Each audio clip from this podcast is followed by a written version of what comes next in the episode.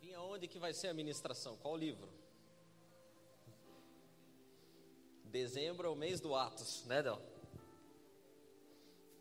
E hoje nós vamos ler meio que o livro inteiro, assim. Então você pode abrir e deixar aberto. Você vai ficar virando página ou clicando em flechinha. Eu queria falar com você sobre uma coisa maravilhosa. Queria falar sobre novos começos. Que bênção é a gente ter a chance e oportunidade de ter novos começos. E sabe que existe um termo mais comum para isso que é recomeço. Todo mundo que vai falar fala em recomeço. Mas eu preferi novo começo porque quando a gente fala do nosso Deus e as chances que ele nos dá, não é um recomeço, porque recomeço você concorda que dá a impressão de que você voltou lá e começou, né? Recomeçou, pegou uma coisa já meio usada. E com o nosso Deus não é assim, o nosso Deus é um Deus de um novo começo. Nos dá a chance de ter um novo começo. E eu fiquei pensando durante essa semana o que seria da nossa vida, eu queria que você pensasse nisso. Já pensou como seria a vida se não houvessem oportunidades para novos começos?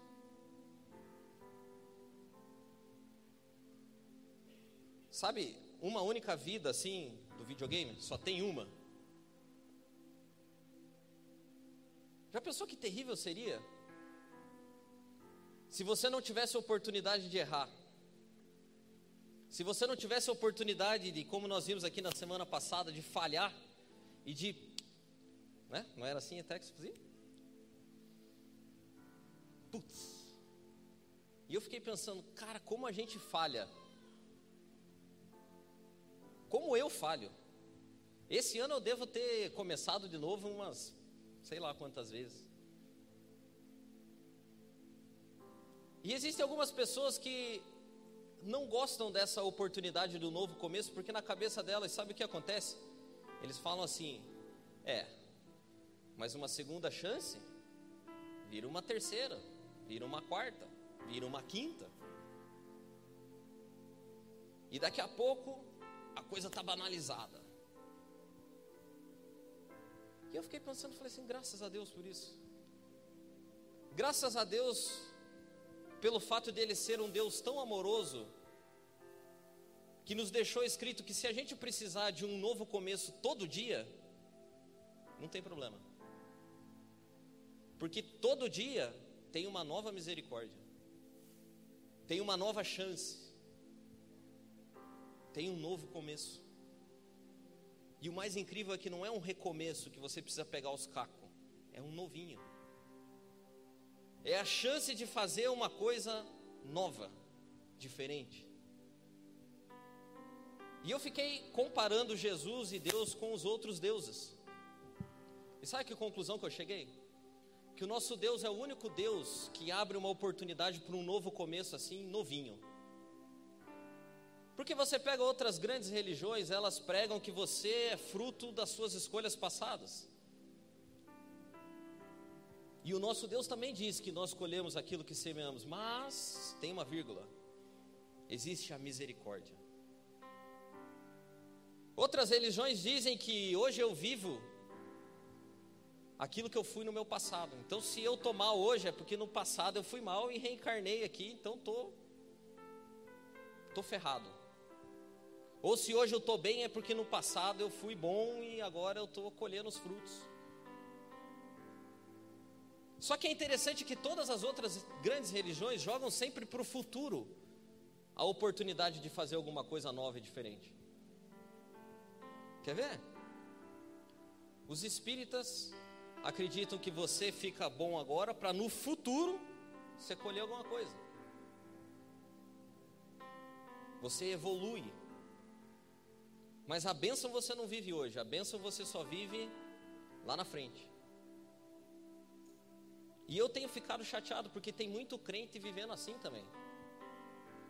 Muito crente que passa a vida imaginando que no futuro, no céu, eu vou ser feliz. No céu eu vou colher, no céu, e isso é bom. Só que isso nos rouba a oportunidade de ter uma vida plena, realizada, cheia de graça, feliz, que faz diferença na vida das pessoas. Gente de bem com a vida, hoje, agora, domingão, oito da noite. Eu quero ser feliz no céu, mas eu quero ser feliz aqui também. Eu quero manifestar todo o meu louvor, a minha gratidão a Deus no céu, mas sabe onde eu quero manifestar mais? Aqui.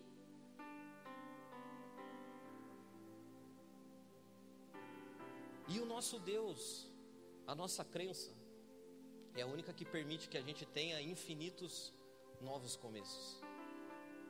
Então, se você tá passou 2017 meio capengão, e toda vez que vai mudar o ano, acontece alguma coisa na atmosfera. Depois do dia 15 de dezembro, as moléculas se reorganizam e alguma coisa estranha acontece.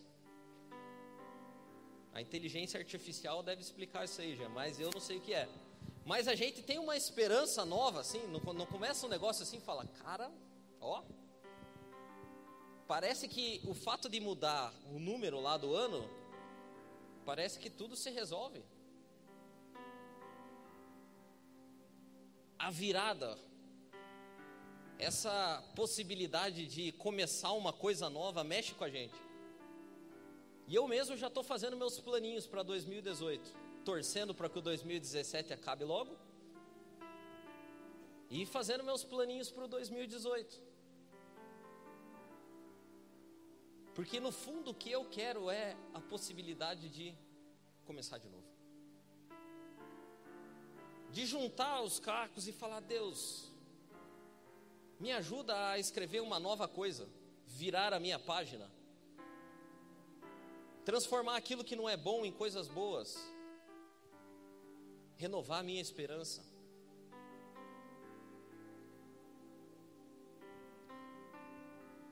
E Deus olha e fala assim: beleza, não precisa nem esperar até 2018, pode ser hoje mesmo. Se você quiser, amanhã eu posso escrever uma nova história, junto com você.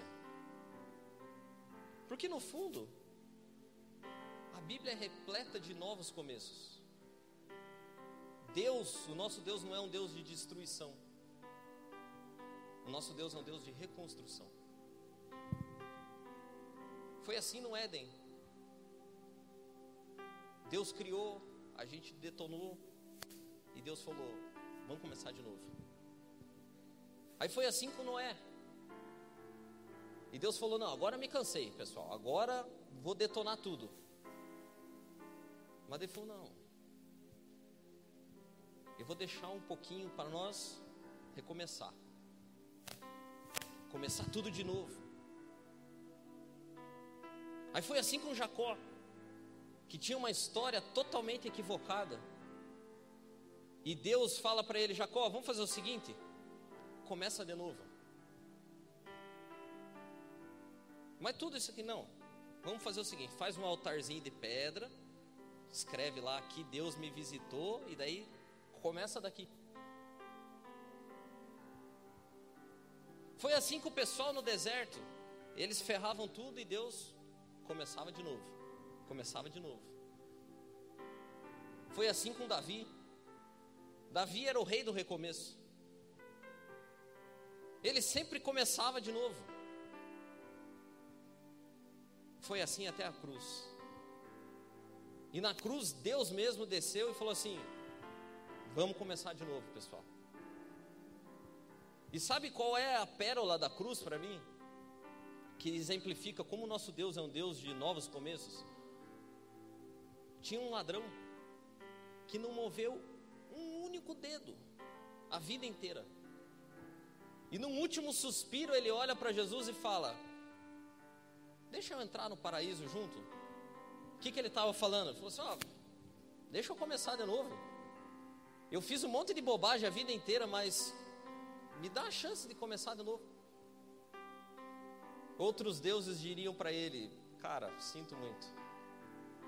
Agora o que você tem que fazer é encarnar de novo, sofrer um pouco. E Jesus olha para ele e fala assim: tranquilo. Hoje mesmo, Não precisou nem esperar até o outro dia, né? Para a misericórdia se renovar. É, hoje mesmo. Hoje mesmo você vai estar comigo no paraíso. Hoje mesmo você vai começar de novo. Agora. Agora.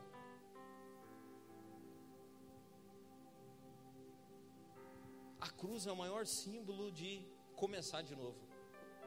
Porque na cruz a gente tem a chance de pegar os nossos pecados, as nossas falhas, as nossas transgressões, a nossa imundícia e lavar. E a hora que a gente sai desse processo, a gente olha, eu pelo menos olho e falo assim: como pode? Estou limpinho, posso começar de novo. Posso começar de novo, sem culpa,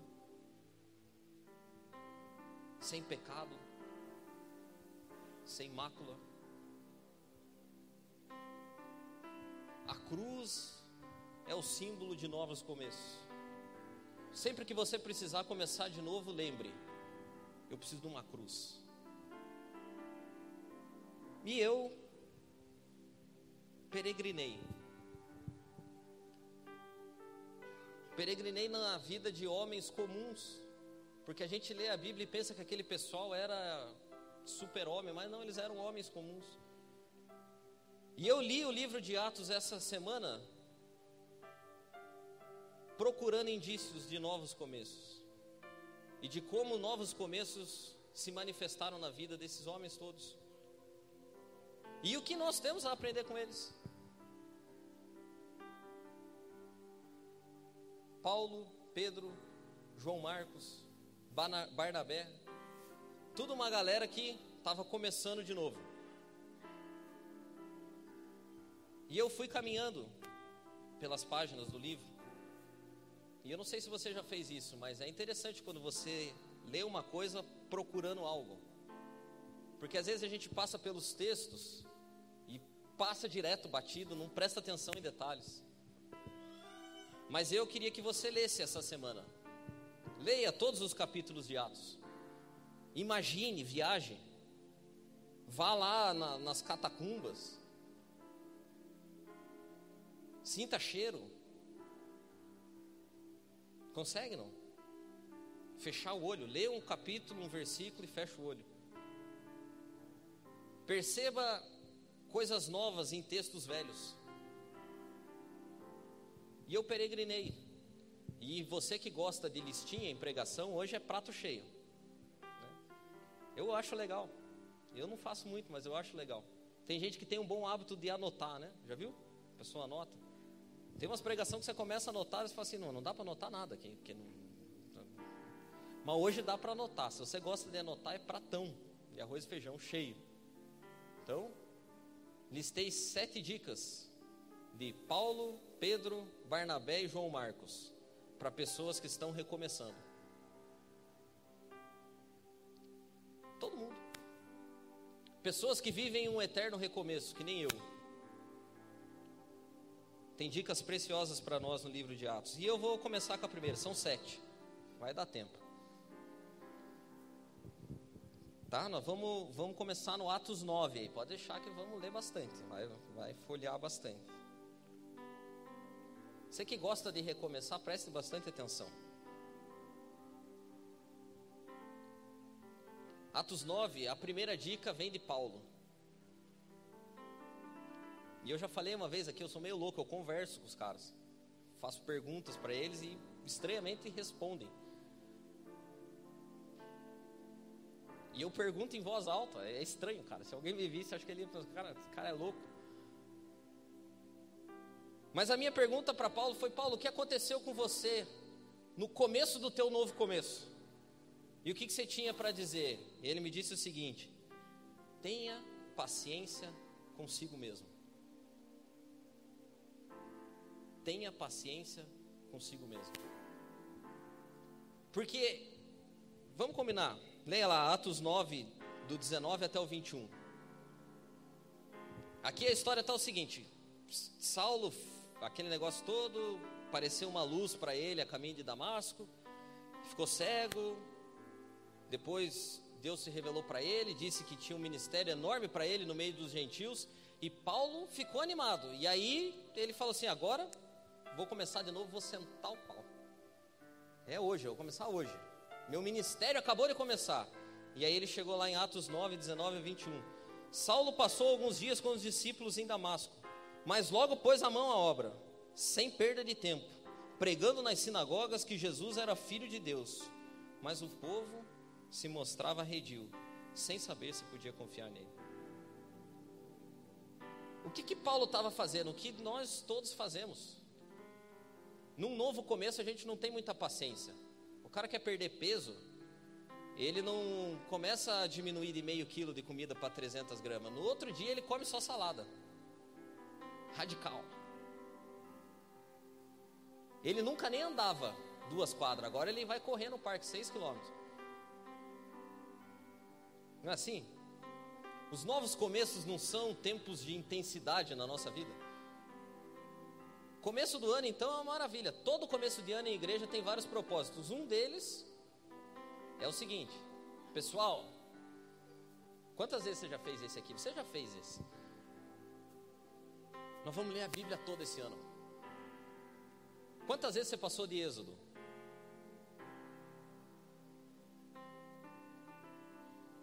Fala a verdade. Eu tô, eu também. Eu tô feliz porque aquele dia eu falei dos dias consecutivos lá, agora eu tô com 57. 57 dias consecutivos conectados à palavra de Deus. Mas nos nossos novos começos a gente sempre é intenso. A gente sempre vai com tudo para cima. A gente acha que agora agora foi. E conversando com Paulo, eu falei, ele falou para mim, não, não era, cara, porque eu fui com tudo. E a hora que eu fui com tudo, o pessoal olhou para mim e falou, negativo. Você? Você não. Nós conhecemos quem é você. E Paulo precisou de uma coisa muito importante para novos começos, que é perseverança, paciência, força de vontade. Porque a gente vai passando pelos textos e não presta devida atenção, mas Paulo, depois desse episódio aqui que o pessoal ficou brabo com ele, ele ficou três anos no deserto. Aí ele voltou e o pessoal falou: ainda não, mais um pouquinho.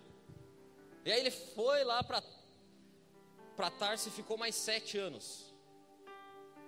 Ou seja, o novo começo na vida de Paulo levou dez anos. E a gente não aguenta passar dois meses. Às vezes a gente não tem paciência de esperar um ano inteiro. Às vezes a gente não tem paciência de regar a plantinha para que ela cresça.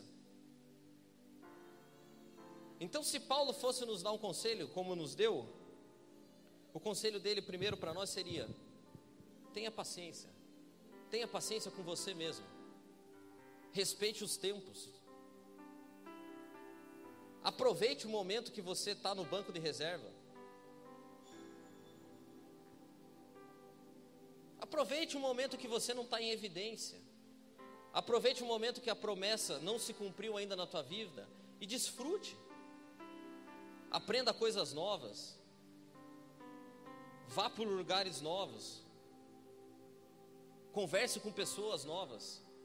Mas tenha paciência com você. Não desista porque está demorando. Não desista porque a coisa não está acontecendo do jeito que você queria, na velocidade que você queria. Tenha paciência. Conselho número dois, vindo de Paulo também. Não guarde esqueletos no seu armário. Sabe o que, que acontece, gente? Não guarde esqueleto no armário. Tem gente que vai dar uma guinada na vida, vai começar de novo. Só que ele quer fazer isso pegando um CPF novo, uma identidade nova. E ele pega tudo aquilo que tem de errado na vida dele e esconde dentro de um armário. Varre para baixo do tapete. pega o esqueletão, enfia no armário assim, a força tranca. E quem vê aquilo do lado de fora fala assim: Mas o que foi que aconteceu? Não, que eu comecei de novo. O cara fala: Não, não começou não, você só é um cara de pau. Sabe qual é o melhor jeito de começar de novo? Resolvendo coisas do passado. E como que eu aprendi isso com Paulo? Atos capítulo 7, versículo 59. A Bíblia vai dizer que Estevão estava para ser apedrejado, como o Miel falou aqui, e tinha um carinha segurando roupas de Estevão. E esse carinha era Saulo. E é incrível que você vai ler no livro de Atos, depois você lê as cartas de Paulo, e ele sempre falava para os outros e lembrava desse episódio. E o que ele dizia a respeito dele mesmo era o seguinte: Eu não sou digno de ser chamado apóstolo, sabe por quê? Eu persegui a igreja de Cristo. O que Paulo estava fazendo e demonstrando para todo mundo era o seguinte: cara, os meus esqueletos não estão dentro do armário. Deus está escrevendo uma nova história, está tendo um novo começo para mim, mas eu me lembro exatamente de quem eu era, das coisas que eu fiz. Eu tenho certeza que se de alguma forma Paulo pudesse trazer Estevão de novo à vida, ele faria. E o conselho dele para mim foi: não esconda os seus esqueletos dentro do armário. Se tem alguma pessoa que te fez mal e você quer começar de novo, muito bem. Se você não quer mais nunca mais olhar na cara dessa pessoa, muito bem também. Mas faça o seguinte: vai até ela. Converse com ela. Se tem alguém que te magoou, te feriu profundamente, você quer começar uma nova história, não carregue os esqueletos.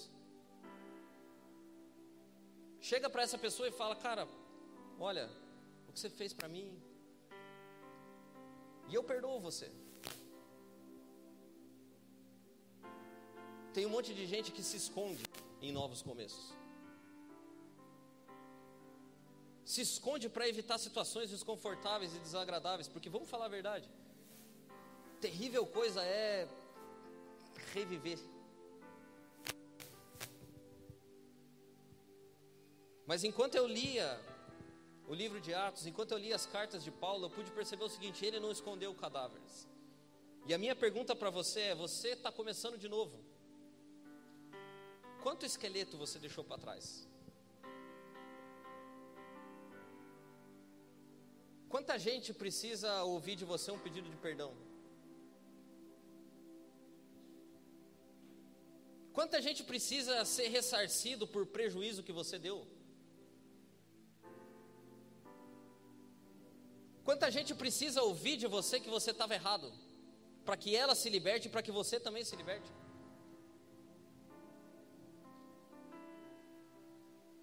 Para quantas pessoas você deve perdão? Para quantas pessoas você deve abraço?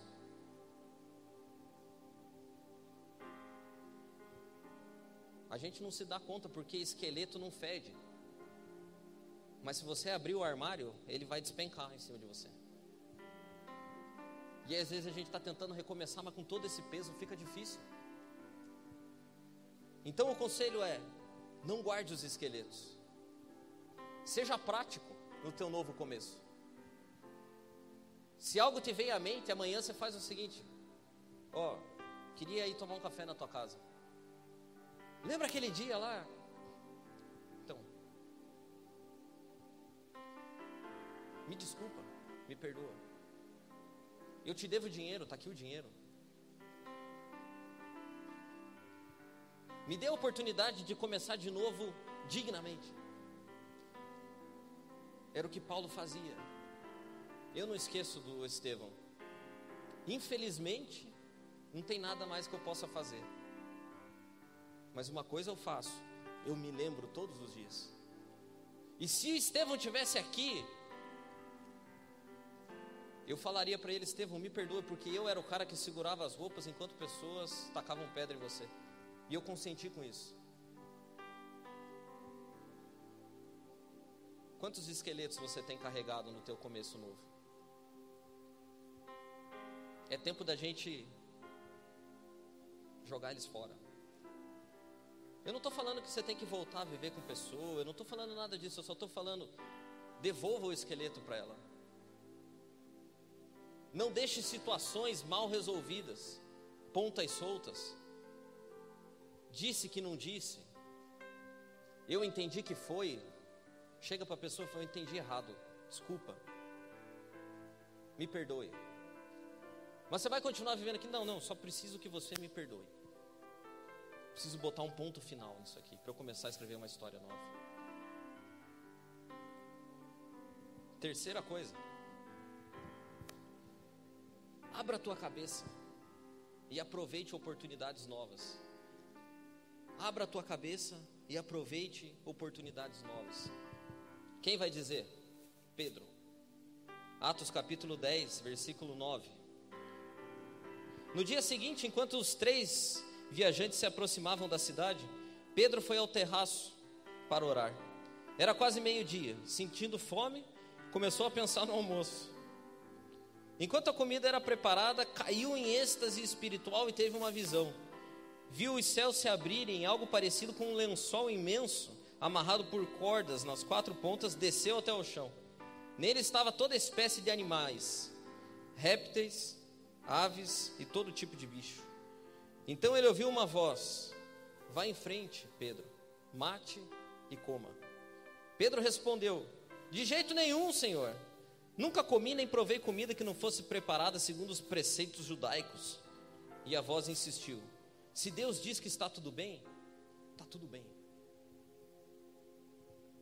O que, que eu aprendi com Pedro? E é a dica de abra sua mente e aproveite as oportunidades. Quando você está vivendo um começo novo, as coisas quase todas vão ser novas.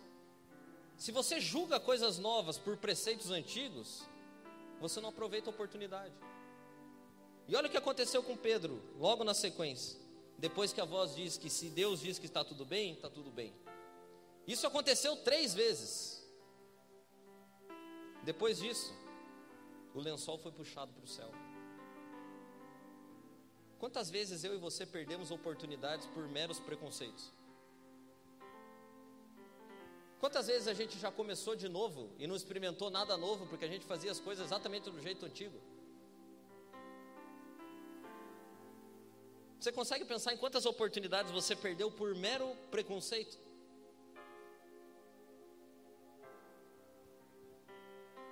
Por simplesmente achar que as coisas não são assim. E aí você muda de lugar e as coisas continuam iguais. E você fala, Deus, por que, que as coisas continuam iguais? A resposta, infelizmente, é porque você continua igual.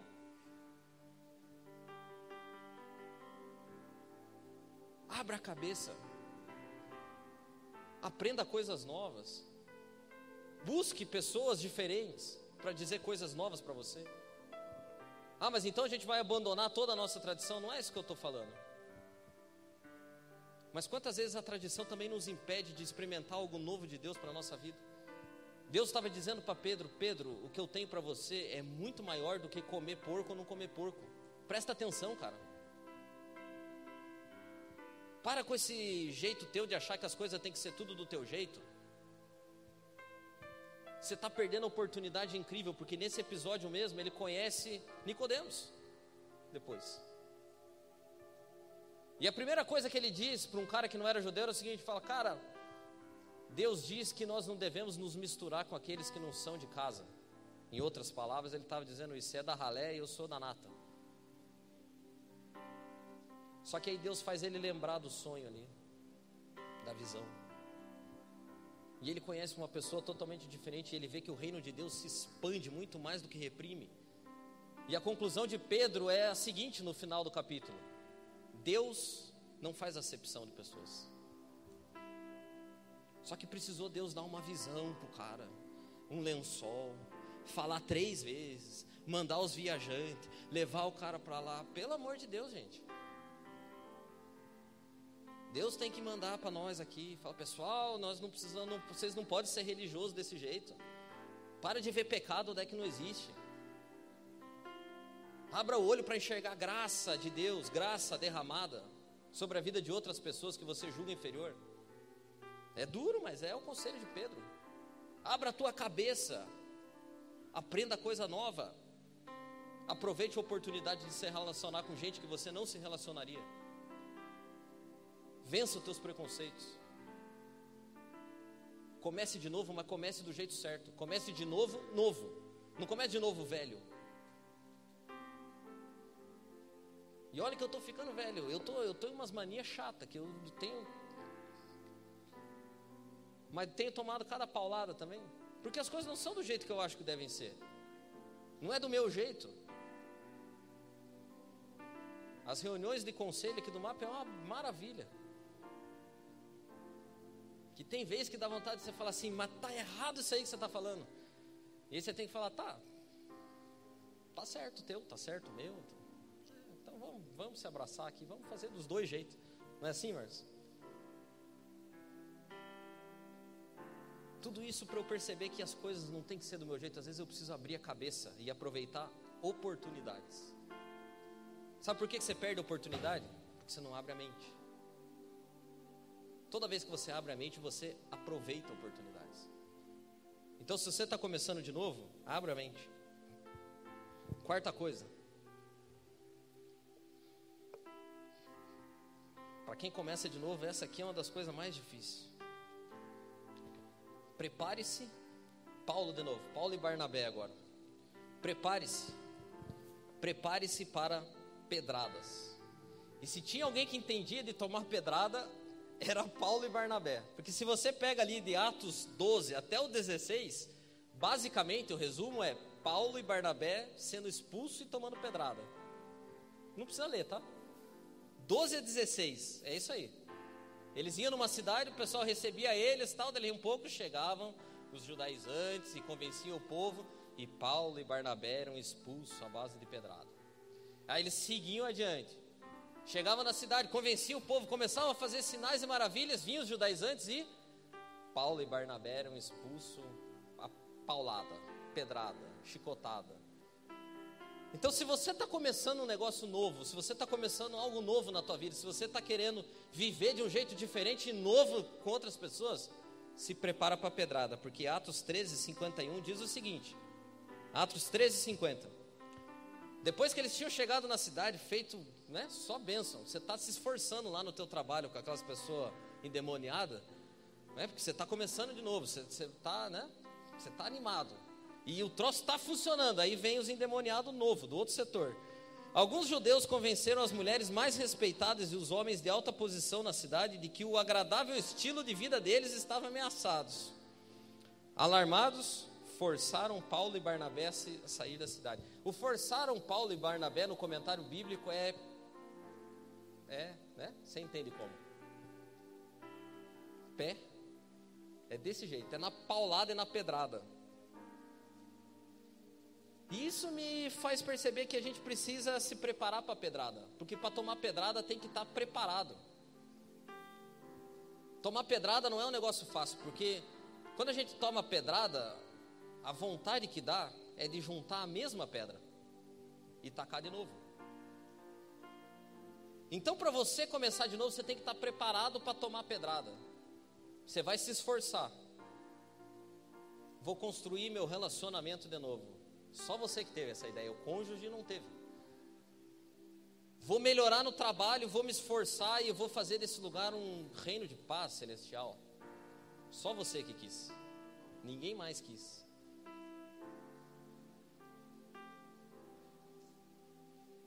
Vou fazer da igreja um lugar abençoado. Né? A gente está aqui se esforçando. Igreja simples. Vamos todo mundo se amar tal. Vai ter gente para tacar pedra. E se eu não estou preparado, a minha tentação é pegar as pedras e falar assim: cambada de endemoniado. em nome de Jesus, te taca essa pedra.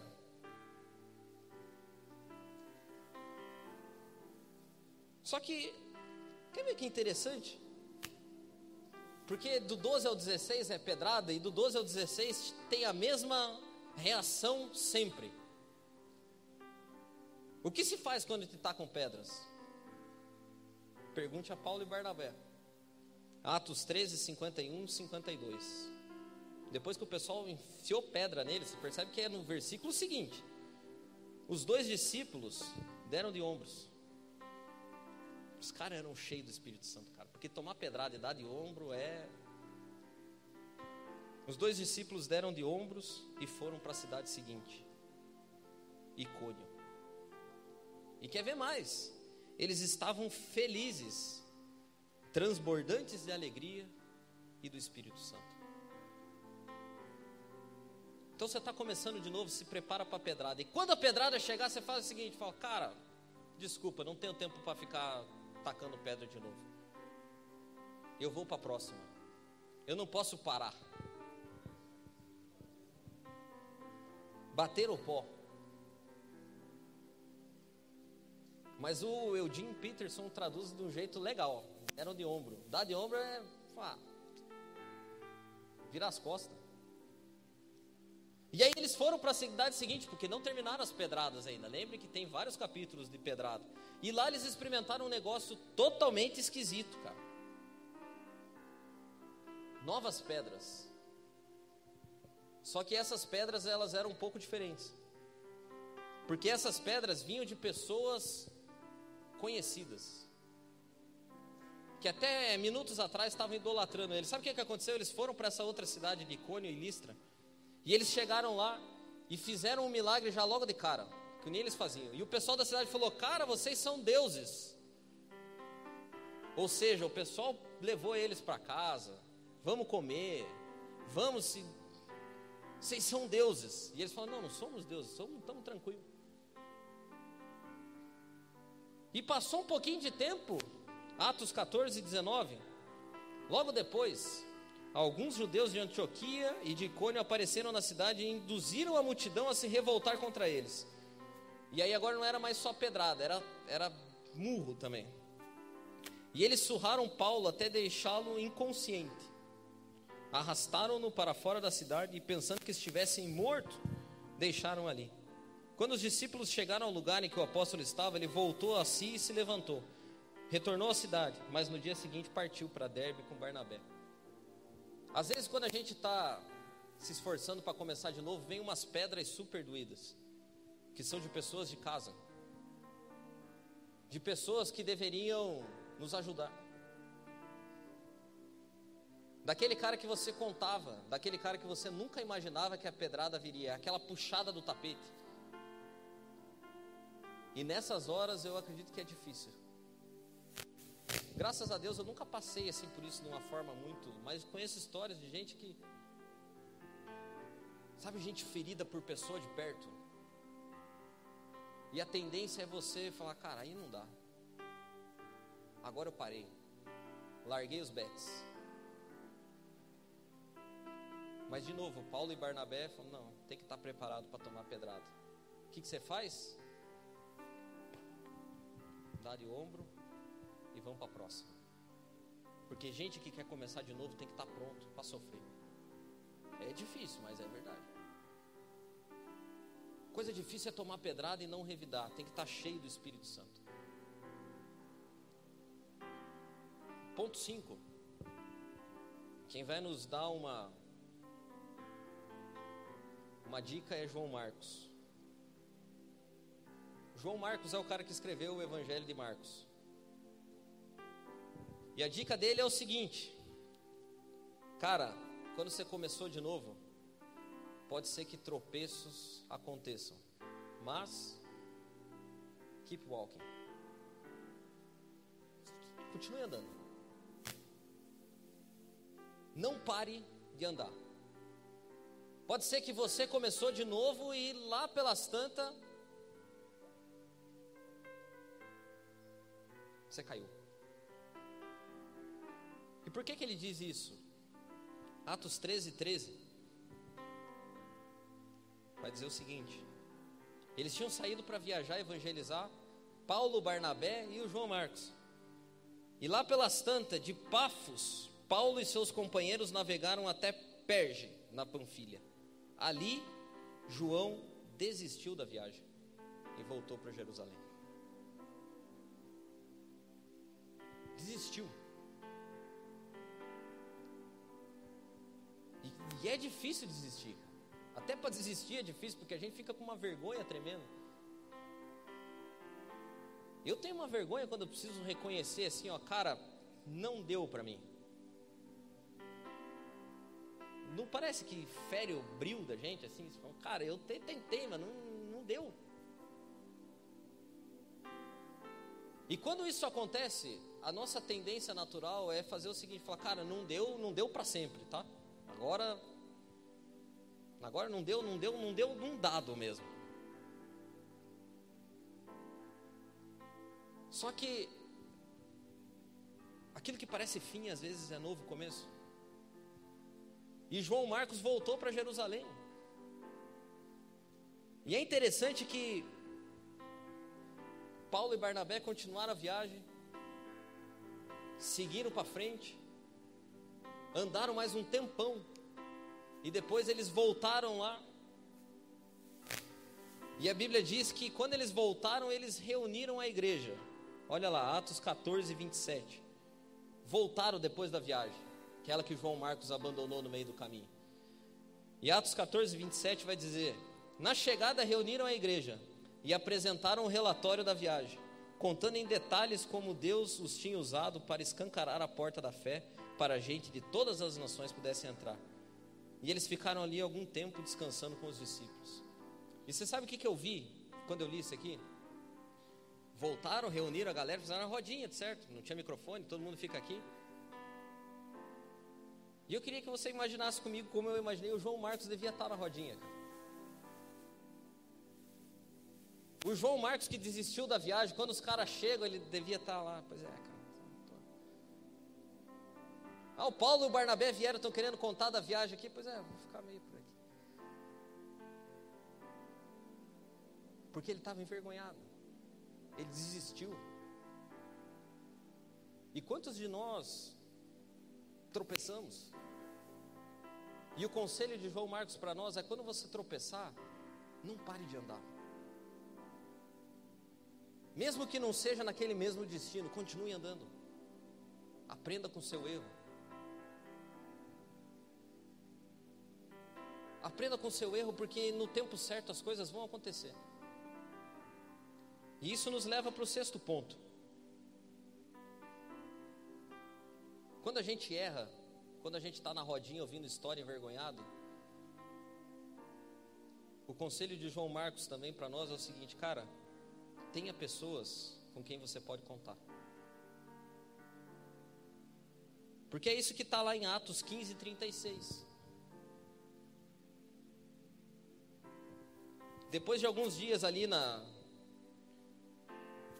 com o pessoal, a Bíblia vai dizer: depois de alguns dias, Paulo disse a Barnabé: Vamos voltar e visitar todos os nossos amigos em cada uma das cidades em que pregamos a palavra de Deus. Vamos ver como eles estão. Barnabé queria levar o João, também chamado Marcos, mas o Paulo não concordou. Ele não queria levar alguém que desistia com, tão, com tanta facilidade, que na primeira dificuldade os abandonou na Panfilha.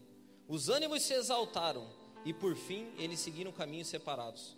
Barnabé navegou com Marcos para Chipre e Paulo escolheu Silas. O que o João Marcos ia nos dizer é o seguinte: fala, cara, depois do meu maior fracasso, você sabe como que eu consegui me levantar? Tendo alguém para contar. Se eu perguntasse para você hoje o seguinte, fala, cara, se você tiver na lona, na lona, aquele dia que foi a desgraça completa na tua vida, que a vontade que dá é de ir para o boteco. Para quem que você ia ligar? Ou melhor, você tem para quem ligar? Quem é teu amigo? Quem é o teu conselheiro? Quem é aquela pessoa que você tem na descagem rápida? Sabe quando você está tão atordado que você aperta o um e ele disca? Você tem não? Se você não tem, eu te aconselho a procurar, porque você vai precisar. Tem dia que você vai precisar de alguém que fala assim, cara, negativo. Você não vai ficar jogado aí não. O que o João Marcos experimentou é um Barnabé que peitou Paulo por conta dele. É um cara que falou: não, nós não vamos deixar o João Marcos para trás. Nós não vamos voltar aqui daqui a alguns anos de novo, reunir a galera para contar rodinha e o João Marcos vai estar com aquela cara de coitado dele lá no canto. Não, senhor. Nós vamos levar o João Marcos junto. Não, no João Marcos nós não vamos levar. Então você vai sozinho, Paulo, porque eu vou levar o João Marcos. Quem é o cara que fala, não, você não vai ficar aí sozinho. Você precisa ter, porque tem dia ruim na vida da gente. Tem dia que o nosso novo começo parece que virou a tragédia e o final de tudo. Nesse dia, você precisa do Barnabé. Nesse dia você precisa de alguém que fala assim, cara, vamos, vamos de novo. É, mas da outra vez eu fui, não, não dessa vez vai dar. E é incrível que dessa discussão de Paulo com Barnabé, quem estava certo era o Barnabé. Porque lá na frente, depois, Paulo preso, jogado atrás, com frio, ele manda uma cartinha para Timóteo e fala assim: Timóteo, traga meus pergaminhos, traga uma capa também, porque o troço aqui está brabo. E traga João Marcos, porque ele é muito útil. Ou seja, João Marcos deu a volta por cima. Mas o fator determinante para que João Marcos desse a volta por cima era Barnabé, que não deixou ele jogado lá. Então, se você não tem, procure ter. Procure ter porque é importante. E o último ponto, sete, para a tua listinha.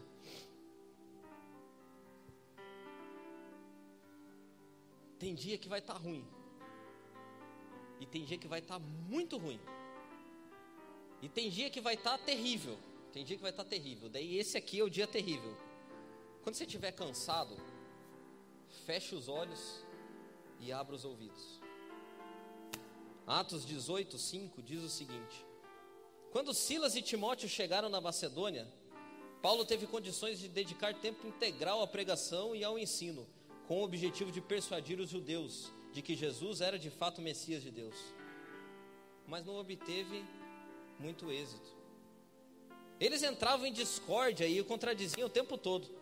Muito aborrecido, Paulo por fim se cansou deles e desistiu. E o Paulo disse o seguinte: Façam como quiserem, vocês fizeram a cama, então deitem nela. De agora em diante, eu vou dedicar meu tempo a outras nações. Paulo cansou. Pô, tô aqui fazendo das tripas o coração e o pessoal não, não responde. Quer saber de uma coisa? Vão para o inferno. É isso aqui. Que Paulo está dizendo assim: ó, vão para o inferno. Tem dia que a gente tem vontade de dizer para a pessoa: vai para o inferno, porque eu estou cansado. Só que aconteceu algo interessante. Paulo fechou o olho. E quando a gente fecha o olho e a gente começa a silenciar as vozes que estão ao nosso redor, a gente começa a ver e ouvir coisas que a gente não consegue. E Paulo fechou os olhos e silenciou todas as vozes ao redor dele. E logo na sequência, em Atos 18, 8, a Bíblia vai dizer: ao ouvir Paulo, muitos coríntios creram e foram batizados. E certa noite o Senhor falou a Paulo num sonho e disse para ele: Fique firme, não permita que ninguém o intimide ou o silencie. Não importa o que aconteça, eu estou com você e ninguém poderá feri-lo. Você não imagina quantas pessoas eu tenho nessa cidade. E a Bíblia diz que era tudo que ele precisava ouvir. Às vezes o que a gente precisa é fechar o olho. E quando a gente fecha o olho e silencia aquele tumulto do nosso lado, aquela vontade de desistir passa. Você já percebeu como depois de um grande estresse, parece que vem sempre uma calmaria. É assim com você não? Depois que você vai no limite, e você parece que deita na cama assim, fecha o olho, às vezes acontece isso comigo. Eu chego a apertar o olho de raiva às vezes. Mas conforme eu vou soltando, parece que alguma coisa diferente acontece. E se a gente fecha os olhos e abre os ouvidos, a gente vai perceber Deus. E Deus diz pra gente, cara, não desista. Não desista desse começo novo. Porque não importa o que aconteça, às vezes os resultados você não está não tá vendo, mas você não sabe o tanto de coisa que eu tenho aí. A tua visão é completamente limitada, mas eu enxergo muito além do que você vê. E eu vou te dizer, Paulo, tem muita gente minha nessa cidade. Então, não desista. Não desista. E olha o que a Bíblia diz, era tudo que Paulo precisava ouvir.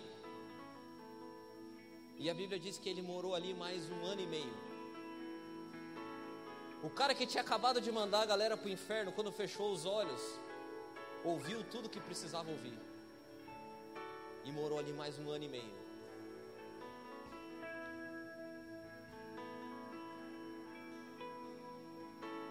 O que eu consegui concluir dessa andada por Atos é que a minha e a tua vida é feita de novos começos. Amanhã de novo, talvez no mês que vem de novo. Mas a gente precisa ter paciência.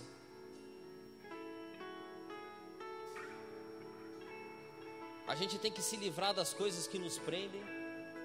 A gente tem que abrir a nossa cabeça para coisas novas. A gente tem que estar tá pronto para tomar paulada e pedrada. A gente tem que continuar andando. E quando nada disso funcionar, a gente tem que fechar o olho. Fechar o olho e ouvir coisas novas e diferentes. Quando a exaustão chegar, a gente pede para Deus, fala: Deus, eu quero continuar andando, mas não consigo. Arruma alguém. Já arrumei, Deus. Então agora fecha o olho. Fecha os seus olhos. Depois de tudo consumado, de tudo feito, de tudo acabado, de tudo pregado, de tudo sofrido, de toda pedrada levada, o apóstolo Paulo vai fazer um resumo de uma vida que começa de novo constantemente. Em Filipenses 3,12, ele vai dizer para mim e para você o seguinte: Eu não estou querendo dizer que eu já consegui tudo que eu quero, ou que eu já fiquei perfeito, mas continuo a correr para conquistar o prêmio pois foi para isso que fui conquistado por Cristo Jesus. É claro, irmãos, que eu não penso que eu já consegui isso, porém, uma coisa eu faço: eu esqueço daquilo que fica para trás e avanço para o que está à minha frente. Eu corro direto para a linha de chegada, a fim de conseguir o prêmio da vitória, e esse prêmio é a nova vida para a qual Deus me chamou por meio de Cristo Jesus. E todos nós que somos espiritualmente maduros, devemos ter essa maneira de pensar. Porém, se algum de vocês não pensam de, pensam de maneira diferente, Deus vai tornar as coisas claras para vocês. Portanto, portanto, vamos em frente. Vamos em frente na mesma direção que temos seguido até agora. Talvez hoje o que você está precisando é fechar o teu olho Talvez o que você está precisando hoje é se livrar de esqueleto. Talvez o que você está precisando hoje é pensar, cara, eu preciso de um amigo, desesperadamente preciso de um amigo. Talvez você esteja na fase de que deu uma tropeçada e precisa continuar caminhando. Talvez está tudo certo, você só precisa ter um pouquinho de paciência. Mas no fundo é isso aqui, gente. Vamos esquecer do que fica para trás e vamos Vamos olhar para o alvo. Vamos olhar para o alvo. Vamos esquecer das pedradas que nós tomamos. Vamos esquecer disso tudo. E vamos partir, porque o tempo é próximo do fim. O nosso Senhor está às portas. Eu creio nisso. E quando a gente chegar no céu, o que ele vai perguntar para nós é o seguinte: Quantas vezes você começou de novo? Cara, perdi as contas, Deus. Mas sabe o que é mais importante? Você chegou. O mais importante não é quantas vezes você começou de novo, o mais importante é que você chegou.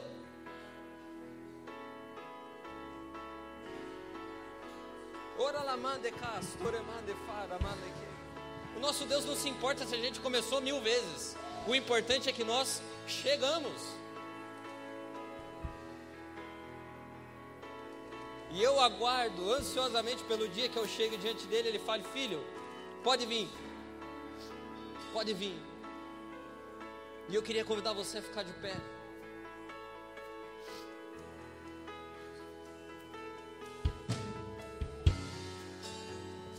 Ano que está começando, a gente vai começar de novo. Tudo de novo. Mas uma coisa importante nós vamos fazer: nós vamos continuar caminhando até o fim. Até o fim. Para a glória do Senhor.